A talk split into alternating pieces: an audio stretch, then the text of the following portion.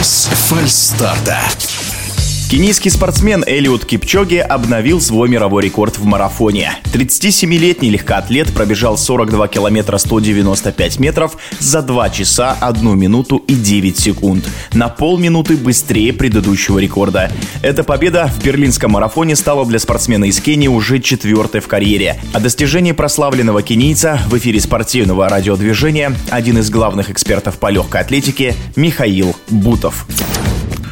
Эллиот Кипчоги непобедим на марафонской дистанции за всю свою карьеру. Это действительно великий атлет, при этом он очень доброжелателен по отношению к своим соперникам, по отношению к коллегам, с которыми он тренируется вместе. Он большой любимец у себя на родине в Кении, и он действительно самый уважаемый и почитаемый атлет на всех марафонах мира. С 2013 года он бегает марафонские дистанции, с 2013 года, представьте себе, ни разу не проиграл выигрывал ни разу. Он бегает один-два марафона в год и всегда выигрывает. Марафон дистанция особенная, действительно не больше, чем один-два раза в год. Топовые спортсмены соревнуются. Все остальное время это подготовка, это подведение к марафону, это большая, огромная, просто титаническая работа. 30 секунд сбросил Элиот Кипчоги своего же прежнего мирового рекорда. 25 миль, если переводить на мили дистанцию марафонскую. И вот 30 секунд это приблизительно, значит, чуть больше одной секунды на миле он выигрывал у самого себя заочно. Конечно, были не пейсмейкеры у Элида Кипчоги, но пейсмейкеров хватило на 25 километров. Сумасшедшую просто скорость он развил по дистанции. Первая пятерка была преодолена за 14 минут 14 секунд, а первая половина дистанции за 59-50. Вторая половина дистанции сегодня все-таки была чуть-чуть помедленнее. Конечно, конечно, в тайне многие надеялись, что Эллиот сможет может преодолеть э, двухчасовую отметку, такую заветную отметку, к которой он давно стремится. Но все равно результат его действительно величайший. Намного-намного он опередил соперников. Э, соперники у него были неплохие, но отставание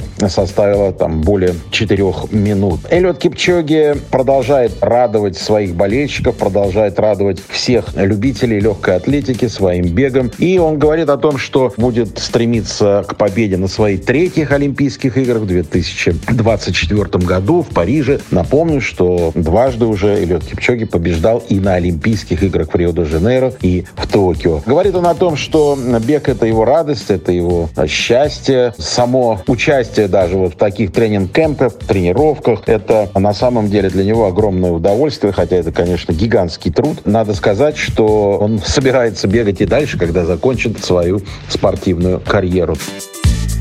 Если говорить о э, такой специфике марафонской дистанции, то, конечно же, она есть. Конечно же, вот те, кто, может быть, не очень знаком именно с техникой бега в марафоне, а, могут отметить, что его бег очень рационален. Под постоянным углом держит свое тело. Он очень хорошо продвигается по дистанции. Его движения выверенные, очень экономичные. Его соприкосновение с э, землей, с поверхностью асфальта, он очень такой быстрый, краткосрочный. Все так, как вот, ну, что называется, теоретик и доктор прописал. И, конечно, смотреть на его бег, видеозапись бега, это настоящее пособие просто для марафонцев, как нужно себя вести по дистанции. Напомню также, что такая есть трасса в Италии в Монце, трасса Формулы-1, и там были две попытки совершены покушения на вот этот результат 2 часа. Первая была неудачной, тогда Эллиот не смог пробежать быстрее двух часов, а вот вторая была успешной, и результат из двух часов в активе Эллиода есть. Но, конечно, он не засчитан как официальный мировой рекорд, поскольку